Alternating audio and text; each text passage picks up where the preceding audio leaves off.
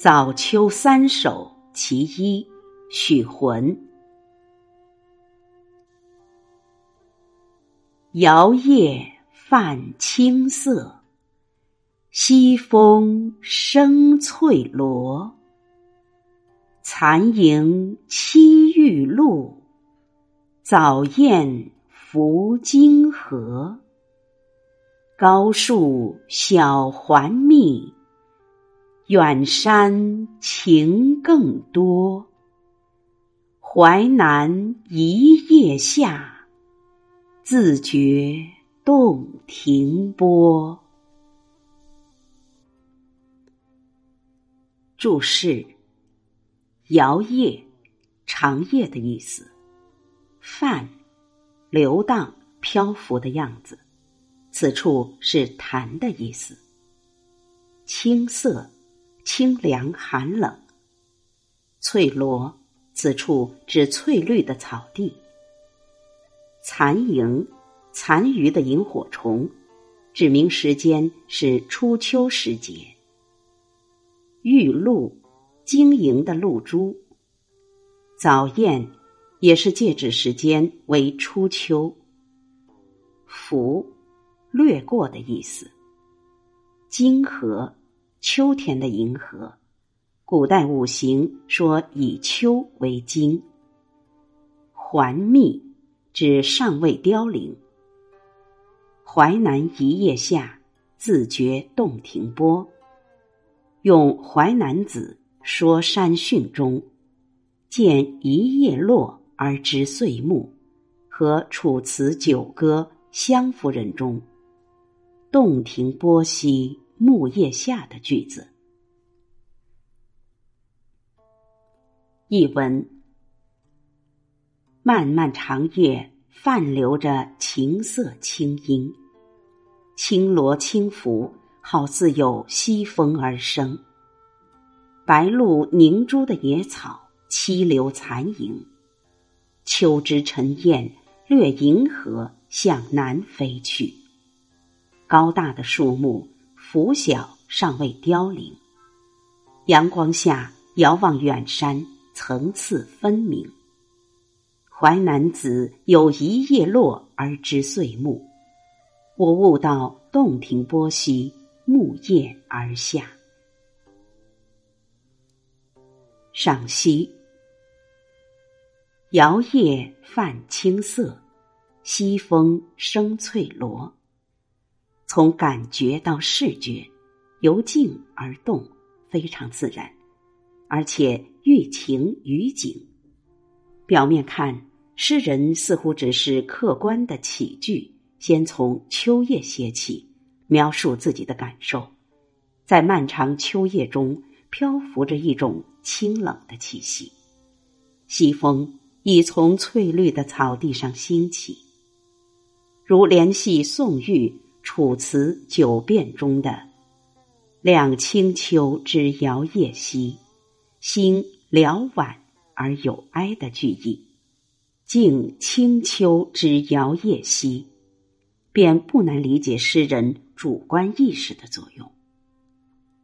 颔联：“残萤栖玉露，早雁拂金河。”诗人选取残萤栖身于晶莹的露珠上，早飞的大雁拂过银河，这两个典型景象，一动一静，一浮一仰，一远一近，互相照应，相映成趣，很自然的将时间由夜晚推到黎明。随着时间进一步推移，拂晓来到，所看到的景物也更加清晰。诗的首联、颔联写初秋夜景，而颈联和尾联则写初秋早晨。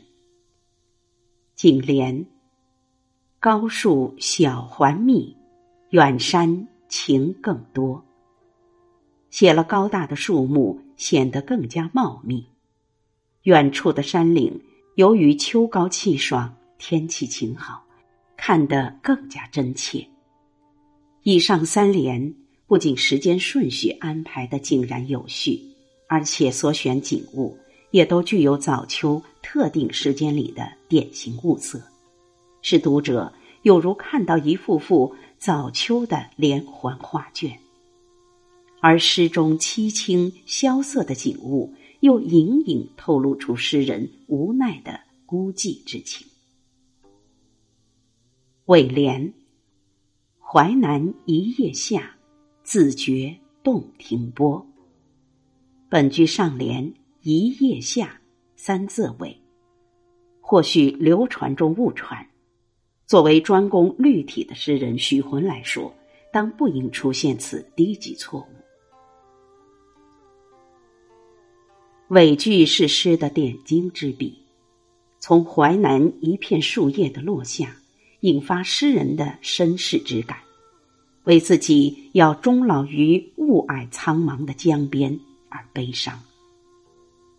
人们常说“一叶知秋”，一片落叶不仅可以预示秋天的到来，同时也引发作者的身世飘零、身不由己及仕途无路的感慨。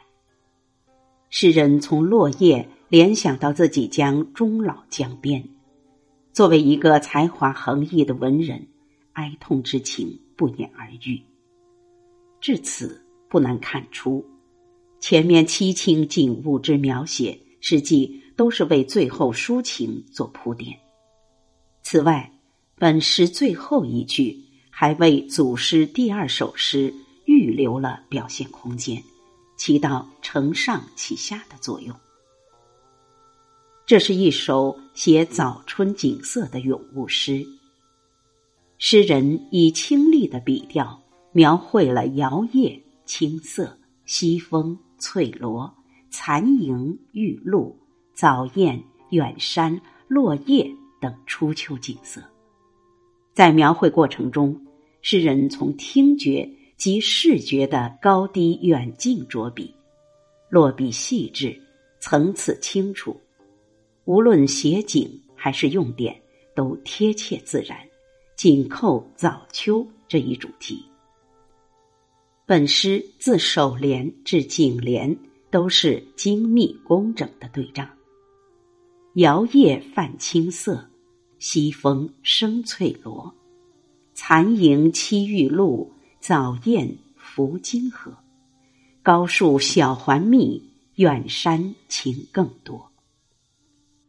其中泛、生、栖、拂四个动词，使景物更加灵动。充分体现许浑诗偶对整密、诗律纯熟的特色。